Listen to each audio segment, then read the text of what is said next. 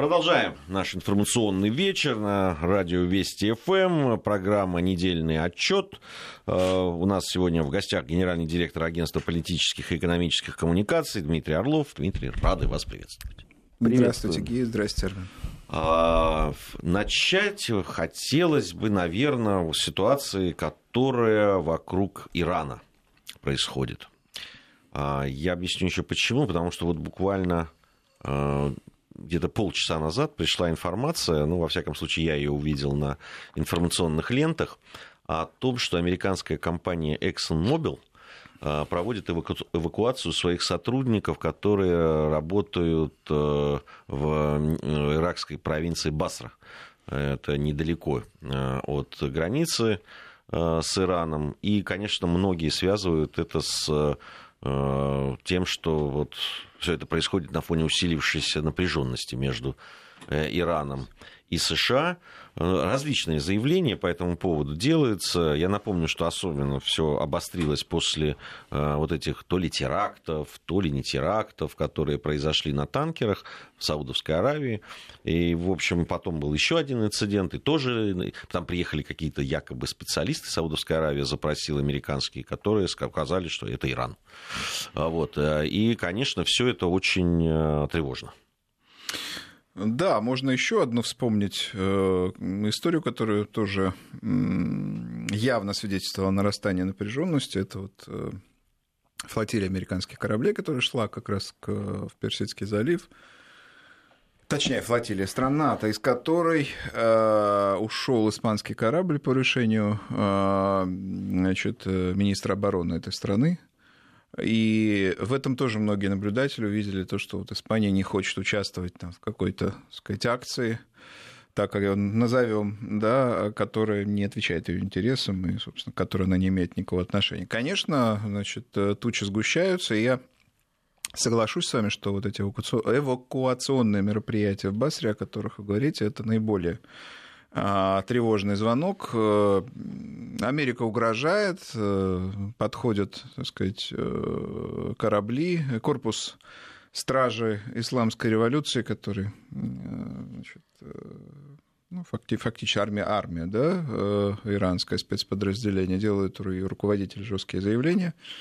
Пока это, к счастью, значит, перепалка, вербальная война, но действительно а, значит, э, Ближневосточный регион или Центральная Азия, они сегодня на пороге большой войны. Иран – это крупное государство с большой армией. Вот. Если а, Соединенные Штаты пойдут на какую-то крупную военную акцию, я думаю, их ждет ожесточенное сопротивление и большие потери. А зачем американцам сразу параллельно готовить себе еще второй фронт? Ну, они вроде как с Венесуэлой пытаются разобраться.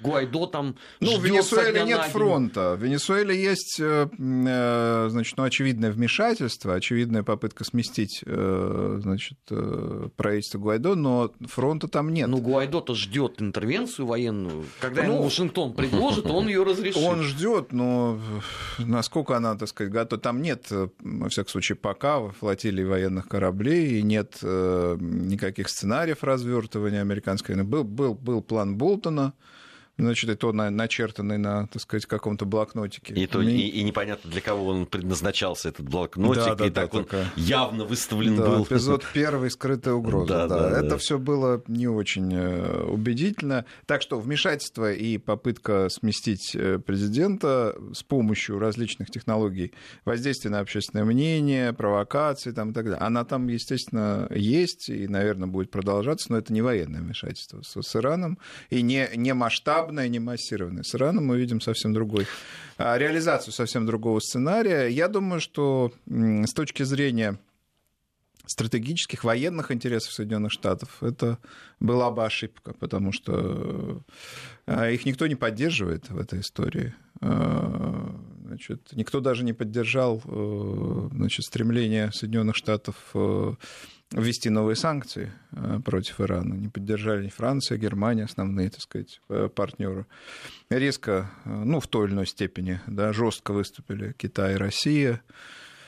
При этом у многих из этих стран, например, у Франции и Китая, я уж не говорю о Российской Федерации, есть интересы экономические в Иране, интересы эти значительные. Вот. Страна эта э, стабильна, там существует демократический политический режим, ну, с восточными, с восточной спецификой, с ограничителями, которые Э, были заложены революцией 79 года. Значит, э, ну, в конечном счете, э, какое дело, так сказать, разным внешним игрокам до того, какой режим там существует. Но это важный вообще-то момент. То есть критерий, ну. важный момент для что называется, оправдания добра. Да? То есть критерий, мы, мы свергаем там тоталитарную диктатуру, это очень слабый, в данном случае, не, то есть не тоже очень слабый, в данном случае вообще неприменимый аргумент. Да, особенно вот. когда рядом Саудовская Аравия есть. Ну и контраст Саудовской Аравии тоже хорош. Что касается взрывов, Э, на танкерах, э, ну, это откровенно, конечно, странная история. Я, так сказать, э, вот эти следы, о которых писали иранские следы, они мне показались откровенно. Это даже не, не напоминало вот про бирки те знаменитые и так далее. Очень все было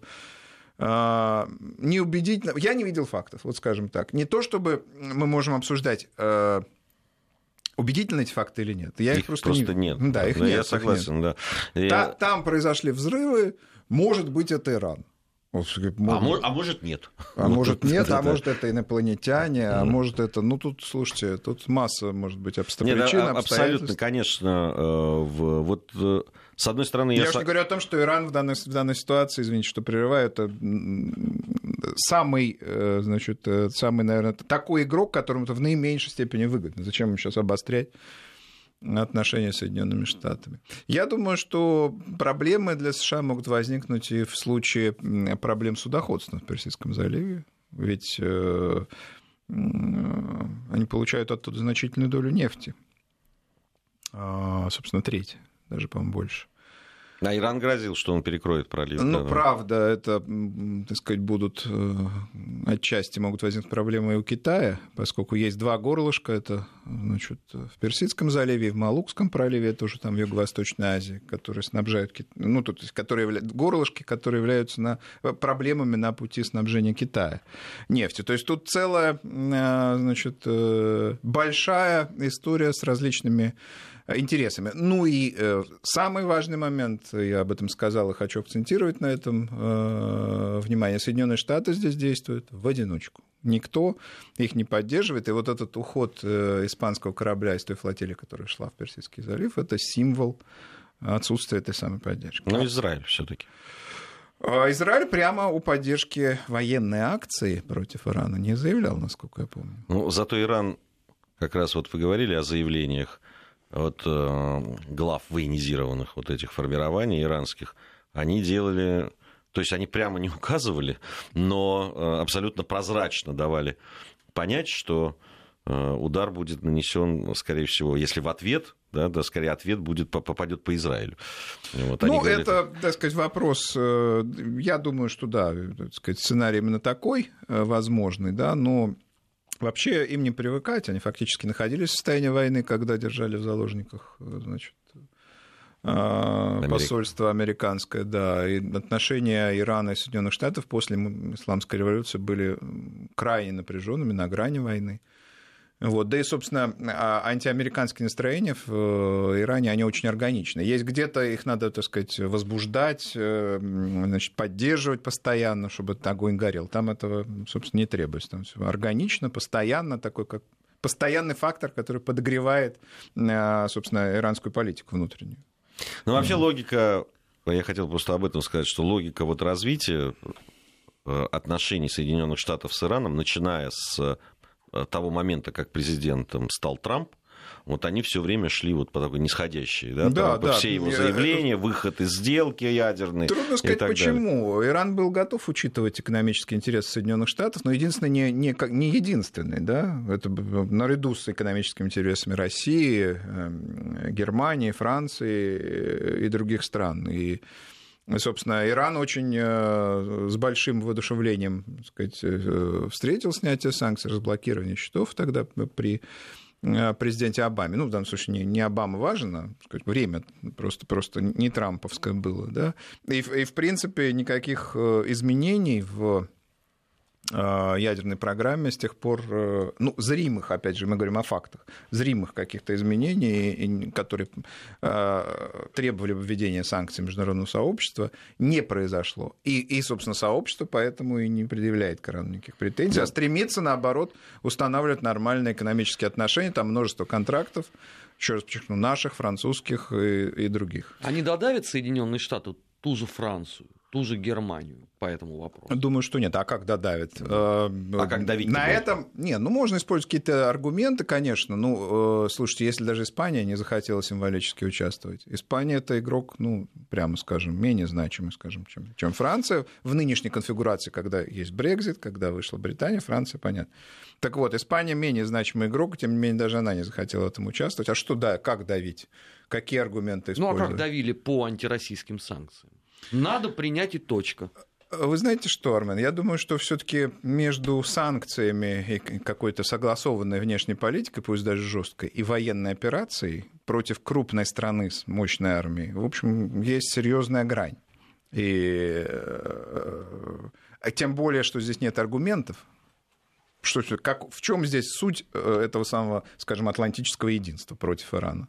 Если его же нет, чем, какие ценности, какие там, э, значит, э, сверхзадачи, не или какие угрозы. режим на Ближнем Востоке. Какие угрозы? Не демократический не, Иран. Который, который не, угрожает слушай, Израилю. Не демократических Нет. режимов на Ближнем Востоке, да. помимо значит, Ирана, э, столько, что... Индия и Иран, это общепризнанно являются весьма специфическими с точки зрения там, классической какой-то, так сказать, абстрактной да, демократии, демократии в Британии специфическими, но от, ну, демократическими, с постоянной сменой власти э, режимами. И так сказать, то, что он по характеру исламистский, точнее, по содержанию исламистский, не лишает его демократизма. Не, ну причем э, действительно ведь меняются очень многие вещи в Иране, в зависимости от того, кто приходит да, к власти. Да, и внешняя политика, и, и э, даже внутри, инвестиционная там, политика, да. и политика санкционная, поскольку они под санкциями были много лет. И много чего меняется. Ну, я бы вот обратил внимание на то, что даже Великобритания не поддержала. Это на, на самом И это тоже. Это да, очень да. такой, мне кажется,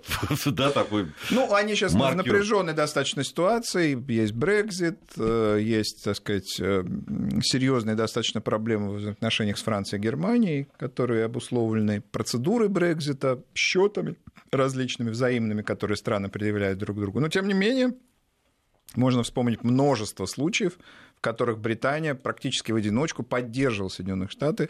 В данной ситуации ни о, каких, ни о какой такого рода поддержке заявления не было, и тем более нет никаких э, значит, военных приготовлений или сигналов о том, что Британия готова участвовать в акциях, которые предпринимаются. Я, я хотел бы вот от этой темы, она действительно горячая и развивается да, в развитии, э, и пахнет войной, хотя многие говорят о том, что вряд ли это возможно, как раз вот, ну, многие из аргументов, ну, которые... про Ирак тоже тогда говорили, да. что это маловероятно, большая армия, большая страна, какие-то, значит, ничтожные пробирки, вокруг чего, собственно, сырбор. Но тогда была коалиция. Тогда, тогда была, была коалиция. Нет, тогда была коалиция, и все-таки вот чувствовала, что все дело идет к войне, действительно. А с Ираном, не знаю, ну, э, хотя тревожно. Вот, э, и вот такие косвенные вещи, вот, о которых мы говорили, там эвакуация и так далее, это все-таки очень такие вещи, которые, ну, просто так э, нельзя просто отбросить. Но я хотел бы перейти к другой теме, а то для нас важной очень, это визит Помпео, э, который произошел на этой неделе. Встретился он и с министром иностранных дел России, и с президентом. И, в общем, э, и сам визит, и то, что это было сделано довольно короткие сроки, да, и согласование, и сам приезд, и так, э, ну, учитывая первую тему, о которой мы говорили, и учитывая, что было сказано, что речь шла в том числе и об Иране. Вот вообще хотелось бы понять, с вашей точки зрения, что это было, да, вот этот визит, зачем он был, э, для чего, и все-таки какова главная цель была Помпео? Ну, Иран мог быть, мог обсуждаться среди одной из, как, как одна из тем, вот. Я не думаю, что он, он был в фокусе, э, что он был главной темой. Я думаю, что э, визит Помпео находится в той же логике изменения отношения к России, которую мы наблюдаем вот после э, поражения Порошенко э, на выборах э, украинских. Это и приглашение в, значит, Евросоюз, Европарламент, да, Ой, прошу прощения, Совет Европы. Совет Европы, да. Вот, это и, значит, различные более, так сказать, благоприятные, чем прежде, бизнес-отношения с различными странами и контакты, которые усиливаются, например, с значит, французскими парламентариями. Визит Помпео, мне кажется, в этой же логике находится. То есть Соединенные Штаты, мне кажется, не хотят быть в хвосте. Да, то есть они стремятся значит, прощупать, посмотреть, что меняется, чтобы значит, в этой ситуации не оказаться последними, замыкающими и значит, не, не столкнуться с ситуацией, когда что-то решили без них. А, все-таки а, ну, то, что те обтекаемые да, формулировки, которые нам давали о том, что все-таки о чем говорили и так далее, они ну, не дают представления, а, конечно, Нет, ну, естественно, так сказать, мы не, не держали э, значит, свечу, да, и... Ну, если вопрос поставить жестко, давайте его поставим жестко, мог ли этот визит э, быть связан с санкцией или там с согласованием значит, э, вопроса нанесения по Ирану какого-то удара, ну, как, как минимум невмешательство. Или просто реакцию, да? Нейтралитет, реакцию. Да. Я думаю, что сегодняшнее, это моя позиция, да, я думаю, что сегодняшнее состояние российско-американских отношений не таково, чтобы обсуждать эти вопросы в такой плоскости. То есть можно говорить, естественно, об интересах, у каких-то там, там взаимодействий либо не взаимодействий, там, но я думаю, что задавать сегодня вопросы России, как она будет себя вести в случае нанесения удара а, по Ирану, вряд ли корректно. А, означает ли вот этот визит и, э, и, и та информация о том, что американская сторона запросила да, встречи на, э, G, э, на G20, который будет проходить в Осаке, что они хотят организацию встречи Трампа и Э, Владимира Путина, что все-таки меняется, да, вот это, что Конечно. Трамп, который освободился в общем в какой-то мере от того давления внутри, да, там этот э, ничем не закончившееся расследование Мюллера и так далее, что у него развязаны руки и он готов более смело, да, что да, я думаю, я думаю, что, конечно, он готов к более спокойной содержательной повестке. Это отнюдь не означает, что, значит, э, мы увидим какого-то нового дружелюбного Трампа, но, по крайней мере, это, э, я думаю, будет теперь, как он и Помпео, люди, с которыми можно говорить об интересах, различающихся интересах, ну, которые можно обсуждать.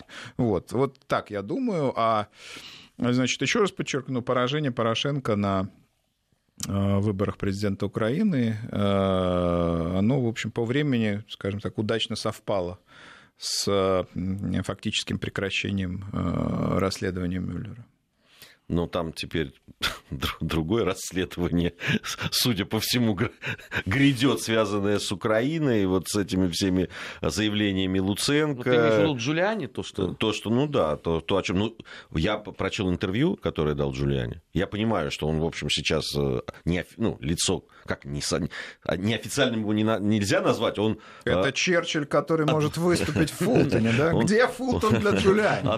Адвокат, личный адвокат президента президента Соединенных Штатов Америки. Адвокат дьявола. Да, да, И, и когда этот человек говорит, что там вот э, некоторые, в том числе и Коломойский, там ответят, и они находятся в рядах недругов, значит, э, президента и так далее. Ну, жесткое, очень жесткое такое интервью, прямо вот на отмаш. Ну, не знаю, мне кажется, что это э, все-таки игра уже вторичная по отношению к тому, что было э, значит, развернуто против Трампа в предшествующие там, два с половиной года. Это игра вторичная, и мне кажется, что каких-то больших потрясений в связи с этим мы не Но наблюдать они, не будем. Они-то направлены теперь будут не на Трампа, а на Байдена, который, возможно, станет его преемник, э, то есть это, э, главным конкурентом. Нет, ну, конечно, против Байдена идет игра весьма серьезная, так сказать, мы ее обсуждали. Э, значит, уж он насколько респектабельный человек, это, так сказать, женщины, неподобающее поведение. Теперь вот, значит, Вопрос о том, в какой степени демократическая партия, э, так сказать, осуществляла контакты с Россией. Ну, не знаю, российская повестка, мне кажется, я уже высказывался по этому поводу вот э, в нашем формате. А, российская повестка, ее, она, ею перегружена повестка американская внутриполитическая, и э, из этого растут какие-то опасные фобии, которые э, мешают нормально, беспристрастно, без шор да, воспринимать то, что реально происходит. Но пока ведь нету ни малейшего признака того, что вот эта антироссийская повестка внутриамериканская, она хотя бы немножко сузится. Я надеюсь, что она сузится, но я соглашусь с вами в том, что она все равно значит, опасно велика, а главное, если сейчас говорить об американских интересах, а не о российских, она а, опасно велика в том смысле, что она а, не позволяет видеть реальные проблемы и, и заставляет эти проблемы редуцировать, упрощать, вот как происходит с Ираном. Это кажется, что эти темы не связаны. Если ты постоянно в антироссийской повестке, многие другие сюжеты если ты ведешь войну постоянную, непрекращающуюся, и на ней сфокусирован. Другие вопросы тебе могут касаться, казаться а, простыми в решении или, а, так сказать, а, значит, решаемыми в течение какого-то короткого времени. А с Ираном это может быть ошибка, такой подход. Тут э, вот новость сегодняшнего дня такая прямо широко обсуждаемая любопытная очень. Там же вице-канцлер Австрии, э, лидер австрийской партии «Свободы» Хайнс Кристиан Штрахе э, значит, э, подал в отставку подал в отставку. Он из-за опубликованного очень вовремя, надо сказать, значит, видеокомпромата, на котором вот э, вице-канцлер встречается с некой россиянкой, ее назвали, миллиардершей там, и так далее. Только это гражданка Латвии. Да, она оказалась... Знаете, это э, в свое время Великий Озеров, у него была такая оговорка, он, значит, комментируя матч, э, сказал там, Блохин бьет, гол, нет, штанга. К тому же это был не Блохин. Вот мне всю эту ситуацию напоминает. Был еще один комментатор. Она не миллионерша и к тому же не россиянка. Был еще комментатор, который да. произнес знаменитую сакраментальную фразу, которую многие цитировали. Бьет поворотом мимо ворот. Вот, это тоже было. Да, вот. И, то есть, и, и вроде встречался, и не встречался, и вообще это была, была не россиянка. А Нет, ну, э, тут понятно, откуда, так сказать, эта запись. Э, я имею в виду не, так сказать, сказать, происхождения я не обладаю там какой-то разведывательной или компрометирующей а, а, а информацией. Ну, мы все можем об этом сожалеть, безусловно. Я имею в виду, что понятно по э, повестке, по содержанию, э, значит, по ситуации. Э, канцлер Австрии был в Сочи, как и Помпео, обсуждались, так сказать, различные вопросы, в том числе энергетические. И я думаю, что, конечно, появление этой записи в этот момент глубоко не случайно. Я тоже так думаю. А, Дмитрий Орлов, генеральный директор агентства политических и экономических коммуникаций в программе «Недельный отчет». У нас сейчас время новостей. После новостей вернемся и продолжим. Недельный отчет. Подводим итоги. Анализируем главные события. 17.34 в Москве. А, продолжаем нашу программу. Напомню, что у нас а, сегодня в программе «Недельный отчет» генеральный директор агентства политических и экономических коммуникаций Дмитрий а, Орлов. И говорим мы о событиях, которые произошли.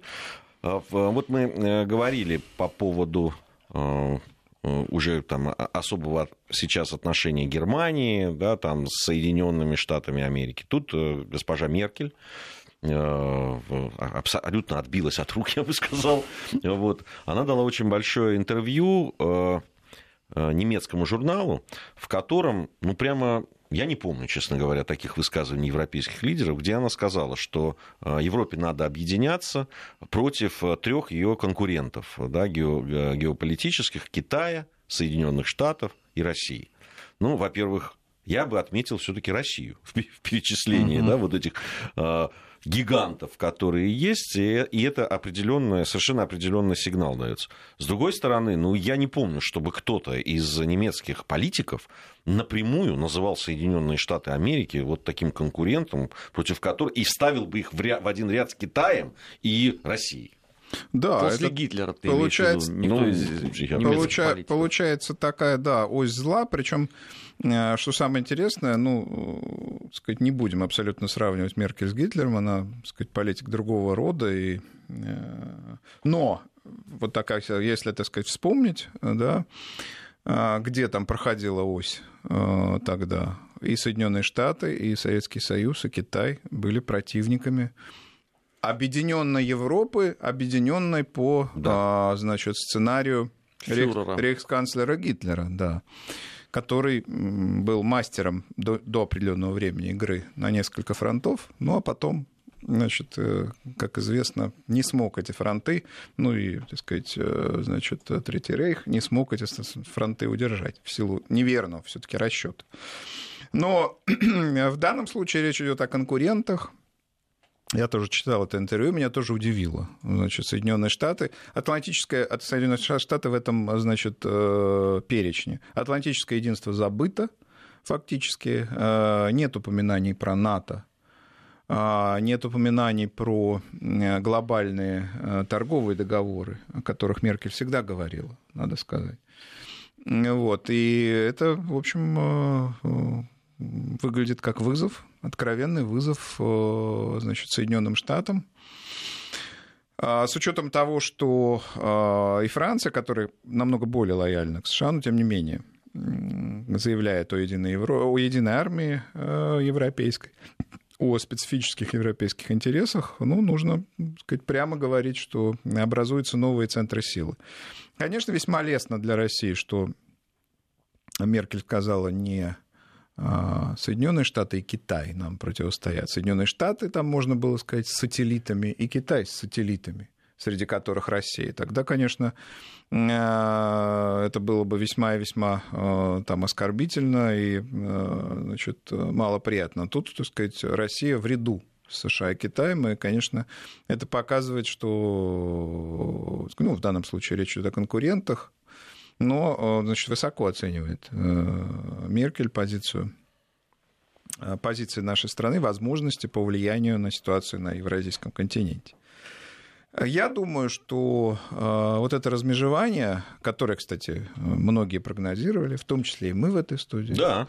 Да, это размежевание, оно будет, так сказать, продолжаться. И, в общем, счастье как для Соединенных Штатов, так и для Германии, что во главе Германии стоит опытный, давно на посту находящийся, в том числе помнящий времена намного более спокойные, да, во взаимоотношениях США и Германии, и э, корректный по методам и по коммуникации политик такой как Меркель. Если бы это был человек более взрывной, более жесткий, значит, то э, и риторика, и э, значит, взаимодействие двух стран, взаимовлияние могли бы быть совсем, э, значит, совсем другими. А то, что обозначила Меркель, означает, что Европе нужно определяться, Европе в целом. Она какая Европа, во-первых, по, по очертаниям? Она вот, например, когда речь идет о значит, интересах Единой Европы, э, значит, она учитывает интересы Британии, которая вышла, или нет? Или выходит? Она учитывает, э, значит, или там делает особую ставку на интересы Балтии, стран Балтии, Польши, да, которые, у которых, кстати, с Германией тоже напряженные отношения. А, ну, это такая, значит, всегда была э, и остается э, передовая такая передовая линия фронта Европы во взаимоотношениях там, с Россией, да, более конфликтная, да, более э, недовольная. Вот Европа в какой степени будет солидаризироваться с странами Польши и Балтии? На юге, там Греция, она в какой, в какой степени ну, новая объединенная Европа, вот эта самая, которая будет э, бросать вызов, так сказать, э, Соединенным Штатам, э, Китаю и России, в какой степени значит, входит туда Греция. Что, что представляет собой Германо-Французский союз новый?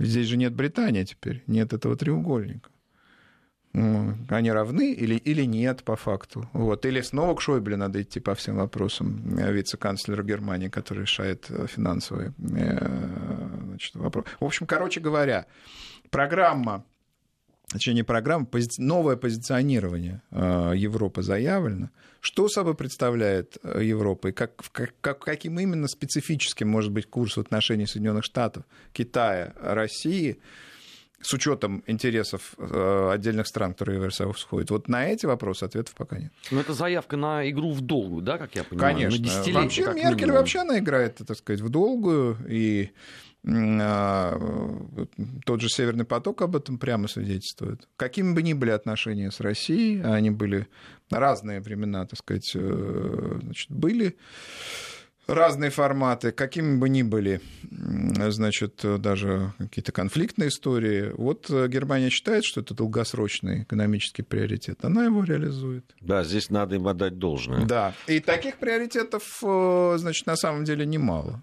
И в сфере таможенного, и в сфере тарифного регулирования, и в сфере поддержки э, стран Южной Европы, в сфере, главным образом, конечно, сбыта немецких товаров, значит, в тех самых странах Южной Европы. Не просто же так, в конце концов, э, значит, там перестраивается и обновляется на немецкие деньги там, социальная инфраструктура. Это плата за, за э, значит, фактически э, беспрепятственное движение немецких товаров по европейскому континенту. То есть вот есть эти постоянные, константные направления немецкой политики, которые основаны прежде всего на экономических интересах которые выдерживаются. Политика Меркель — это геополитика Меркель, это расчетливая геополитика, это надо четко себе представлять. А по поводу игры в долгую. Тут опрос провели там специально по заказу Совета Европы, если я не ошибаюсь, и получилось так, что большинство э, жителей, ну, тех, кого опрашивали жители Европы, э, особенно это жители Франции и Словакии, вот, у них самый большой процент, они не верят в то, что Европа вот в таком виде объединенном сохранится, и говорят, что в течение 10-20 лет они ответили, что ждут развала э, Европейского Союза. Вот э, это любопытно это. То есть а, Меркель... Развала вообще или все-таки как- как-то частично ну, сохраниться? Я, я не знаю, какие там формулировки ну, тут были. Просто но... много зон, много, много вот этих линий, трещин. Понимаете, вот я еще раз говорю, Польша и э, страны Балтии, они всегда в межвоенный период, имеется в виду между первыми, первой и второй войнами мировыми, они тяготели к Британии, но затем к Британии и Соединенным Штатам. Теперь, когда Британия вышла, а Соединенные Штаты названы конкурентом, и это будет усиливаться, им придется выбирать. И я абсолютно не уверен, что это будет выбор в пользу Германии, которая рядом. Ну, это известно есть, геополитические даже соображения. Германия рядом, Германия крупная, Германия диктует, Германия определяет.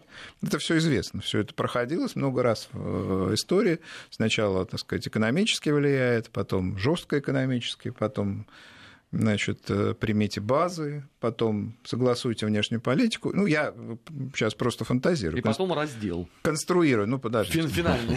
Конструирую просто возможную, так сказать. Э, в общем, короче говоря, их э, усиление Германии будет их толкать к Соединенным, Штатам, к Соединенным Штатам и Британии. Пока Британия была в ЕС, она в некоторой степени гарантировала их особый интерес. Британия уходит, все, они один на один с Берлином, один на один с Берлином это, в общем, непросто. Вот. И, и главное, это меняется сам Берлин, когда он один.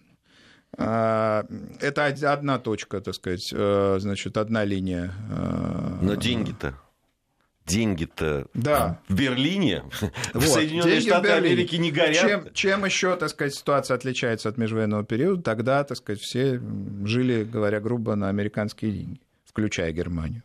Да, значит, э, план Дауэса, план Юнга, значит, все эти программы, программы помощи. Вот. Сейчас, конечно, ситуация иная. А, но в сфере безопасности где, где, где, значит, где просить помощи. А что касается значит, отношений Франции и Германии, тоже тут, э, так сказать, все непросто. Британии теперь нет. Значит, э, очевидно, будут южные страны, ну, с учетом там, значит, южные, я имею в виду, южноевропейские, с учетом значительных антигерманских настроений, я не исключаю, что они будут а, значит, дрейфовать к Франции. В общем, посмотрим, это будет очень интересно. Ну, э, там большие надежды на Макрона возлагались, но пока как-то он не особо... Кем? Ну, в том числе европейским истеблишментом, в том числе, кстати, и вот э, э, теми странами и теми политическими лидерами этих стран, которые как раз не очень тяготеют Германии и хотели бы другой какой-то ну, тут же центр сразу, Тут же сразу силы. встает э, вопрос об ответственности, о деньгах в конечном счете. Да. Да, а я не думаю, что у Парижа такие же, так сказать, э, э, во-первых, не, не, не так много товаров, которые надо сбывать, и в, в обмен на которые да, можно осуществлять какие-то, значит, вот такого рода истории. Это, во-первых. Во-вторых, э, французская элита вообще, э, она в смысле экономического влияния, а тем более помощи, она более изоляционистская, чем э, немецкая. И они до поры до времени с удовольствием отдавали Берлину эту прекрасную да. Значит, возможность э, поднимать Европу. Вот. Ну, в общем, э, теперь Францию объективно подталкивает к тому, чтобы влиять в большей степени. А что значит влиять? Влиять — это значит оказывать помощь, финансировать, содействовать. Это ресурсы, деньги, а мы видим даже по протестному движению, которое в Франции наблюдается, что там 3 копейки, собственно, 10 а, евроцентов не готовы люди отдать на какие-то значит, нужды э, правительства. Они говорят, отдайте их нам. Я не думаю, что значит, э, Макрон готов на какие-то глобальные программы, э, значит, которые приведут, скажем, к росту таких протестов. По поводу уходим, там дрейфуют и денег. Помните в, в фильме день выборов, там вот эти политтехнологи, которые уже чего-то испугались, они говорят, может, уй, уйдем, а деньги остаемся. Так и здесь. Ну, конечно. Хотелось бы хотелось бы дрейфовать куда-то, но деньги Нет, конечно, тут будет множество обсуждений, множество всего. Но когда вопрос встанет, то когда, там, условно говоря, вице-канцлер Шойбле и там, не знаю, замминистра, я, я фантазирую сейчас, да, министр финансов Франции сядут рядом, скажут, ну а вы готовы? Ответственность взять на себя. Вот Греция, вот, так сказать. Ну, вот тут все и выяснится. Если позволите, от э, таких вот, ну, э, событийных, что ли, немножко философски там и трендовых вещах э, поговорим. Вот в оставшееся время я обратил внимание на, на такую информацию. Я не знаю, когда она появилась, мне попалась она буквально недавно.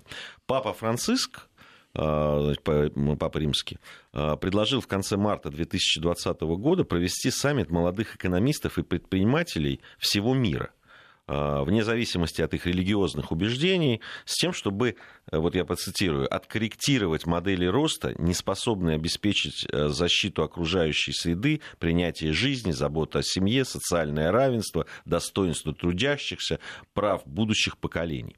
А, Причем показательное место сбора это город Ассизи, родина католического а, святого, чье да, имя выбрал, отсыл, отсылка, да, да. выбрал нынешний понтифик. Вы знаете, вот по, по мне это очень показательная вещь. Это ну, на мой взгляд, это попытка вообще формирования глобальной и экономической, и не только экономической повестки. Да? Это вещь, которую э, раньше, в общем... Э, э, ну, церковь всегда интересовалась социальными вопросами. Другое дело, что когда-то она была практически антисоциальной, как во времена Пия XII, значит, вступала в разного рода значит, союзы с... Ну, конечно, текущие и отнюдь не идеологические, но союзы а, с гитлеровской Германией и а, Муссолиневской Италии. Это, правда, было давно, и, не, так сказать, не, мало кто хочет об этом вспоминать, тем не менее это было. И вот тогда как раз социальная доктрина церкви была очень жесткая, она была адресована консервативным а, слоям. Иоанн Павел II и сейчас э, Франциск, они, значит, выступают за э, значит, э, очень мощную социальную роль церкви. Ну, надо сказать, это хороший контраст, безусловно, по сравнению с многими руководителями церкви, которые были закрытыми. Тот же Бенедикт XVI, который фактически возглавлял инквизицию, у него были совсем другие приоритеты, потому что достойный был человек, несомненно. Ну вот, Франциск на его фоне, э, он э, такой совсем другой, да, он э, значит, наклоняется, поклоняется больным, он, значит, целует ноги больных детей. Ну и вот это, кстати, предложение, о котором вы говорите, провести эту акцию, значит, Ассизи, ну не случайно, Франциск Ассизский, это Э, святой, который, э, значит, социальная роль которого очень значительная, и имя поэтому, значит, община определенная там была и так далее. Имя поэтому и выбрал. Да. А, значит, Франциск, э, значит, я думаю, что игра церкви на этом поле, Святого Престола, точнее, на этом поле, она не случайна. А, с одной стороны, Франциск видит и, и его окружение э, видит растущий запрос на, Да, социальную, вот я как раз на, вот на социальную справедливость во всем мире. Да. Ситуация очень сильно изменилась с конца 70-х годов. Даже если Соединенные Штаты Америки мы видим, да? Финансовые, значит, финансовые спекулянты и вообще значит, игроки, которые не связаны с реальным бизнесом, они сконцентрировали очень много активов, растет э, расслоение, церковь это видит. Потому что паства приходит к ней с этим запросом, извините, общественным, если так значит, цинично да, а, а, об этом говорить. С другой стороны, многие механизмы а, воздействия на элиты и население, которыми располагает Святой Престол, а, инквизиция, ну, то есть э, священная конгрегация по делам учения о вере, а, Opus Dei, там, значит, э, ну и другие, так сказать, организации, скажем, неформального влияния, они ослабевают. Значит, соответственно, нужно а, что-то предлагать такое, м, э, то, то, что было бы интересно верующим, а, то, что было бы интересно большинству, угнетенным. И, кстати, слово «трудящиеся», которое появилось вообще в э, речах и документах, в буллах, да, а, при Франциске, оно так сказать, совершенно не, не, не случайно.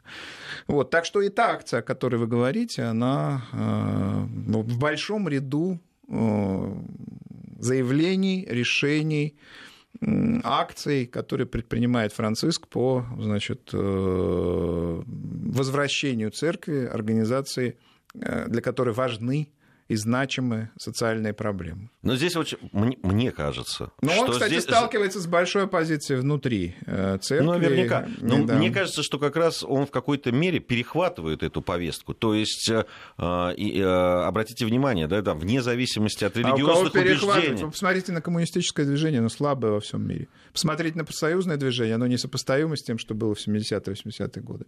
Но том, Франциск что видит... левых настроений-то меньше не стало. Это правда, я говорю, И струк- запрос на я это есть. говорю о структурах, о структурах. Вот Франциск видит этот запрос и очень разумно, так сказать, на эту э, значит, поляну заходит. При этом давайте не забывать, что с точки зрения рисков для системы, ну, в целом, мы будем, если оценивать систему экономическую, которая существует, да и политическую, с точки зрения рисков, то, что на этой поляне будет церковь, в большей степени церковь, это наименьший риск. Ну, потому что известно же общий месседж, да, а, значит, э, нужно принимать власть, нужно принимать те решения, которые она а, принимает, э, значит, э, мир в целом справедлив. Ну, сказать, я упрощаю, конечно, символ веры, который у католиков принят.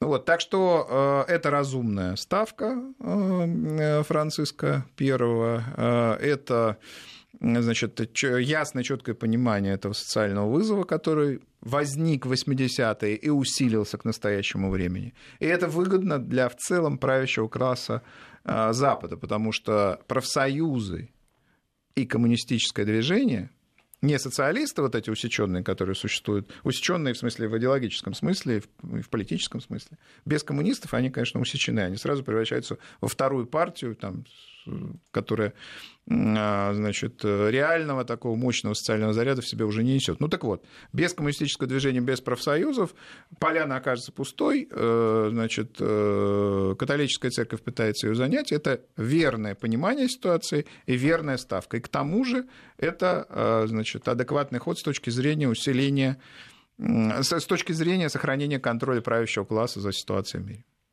В целом, так будем, так сказать, глазами, как это, взглядом на мировое правительство, да, целиком, без деталей. Я, я когда говорил по поводу перехватывания э, повестки, я не имел в виду даже э, там коммунистическое или там профсоюзное движение или что-то такое. Я имел в виду вообще, да, повестку как таковую. То есть вот они чувствуют ее и они начинают ее да, прокачивать. Причем я э, обратил внимание, да, вне зависимости от своих религиозных убеждений, там никак они это не ограничивают, всем открыты, молодые там экономисты, понятно, социологи и так далее. Вот они их зовут. Ну да, и- они говорят, есть проблемы, проблемы социального характера, на них надо реагировать. Это очень-очень адекватный э, подход. Э, Я уж не говорю о том, что, значит, как говорил когда-то Никита Сергеевич Хрущев, молодежь как это, коммунизм это молодость мира, его возводить молодым. Ставка на молодую элиту, она, значит, э, всегда верна. Эта элита, сейчас на нее сделали ставку, потом она присягнет христианским ценностям и христианским институтам, католическим институтам. Насколько она, другой вопрос, соответствует этим самым католическим институтам и христианским ценностям? Ну, вот слушайте, вот сейчас значении. мы, если мы будем обсуждать вопрос о морали, о ее упадке, то может потребоваться множество, э, наверное, программ аналогичных Но надо сказать, ты про каноническое, так вот это каноническое очень сильно тоже подвинулось в последнее время. Если смотреть с точки зрения, ну, там, я не знаю, у католиков может быть не так, хотя тоже. 50-летней давности. Вот возьмем это за каноничность. Ну, События вот какие? Все соответ... Ну вот э, позиция церкви образца там 50-летней Нет, ну а зачем же мы... Она, она изменилась за эти 50 лет, она, совершенно очевидно. Она изменилась, церковь была намного более консервативным институтом, когда были в силе Компартии и профсоюзы. Это очевидно, это, так сказать, не требует э, даже, я бы сказал, доказательств. Вот. И, ну, вот сейчас, так сказать, есть запрос. Я думаю, кстати, что э, Франциск будет таким уникальным папой, с таким имиджем и с такой мощной реакцией на социальный запрос. Я думаю, что это мой прогноз. Его преемник уже будет традиционно более консервативен в этих вопросах. А, ну, он интересный, но он точно останется в истории, безусловно. Конечно, конечно. А, спасибо большое. Дмитрий Орлов, генеральный директор агентства политических и экономических коммуникаций, был у нас в гостях в программе «Недельный отчет». Совсем скоро у нас программа «Бывшая» с Алексеем Мартыновым, но уже без моего участия. Недельный отчет. Подводим итоги. Анализируем главные события.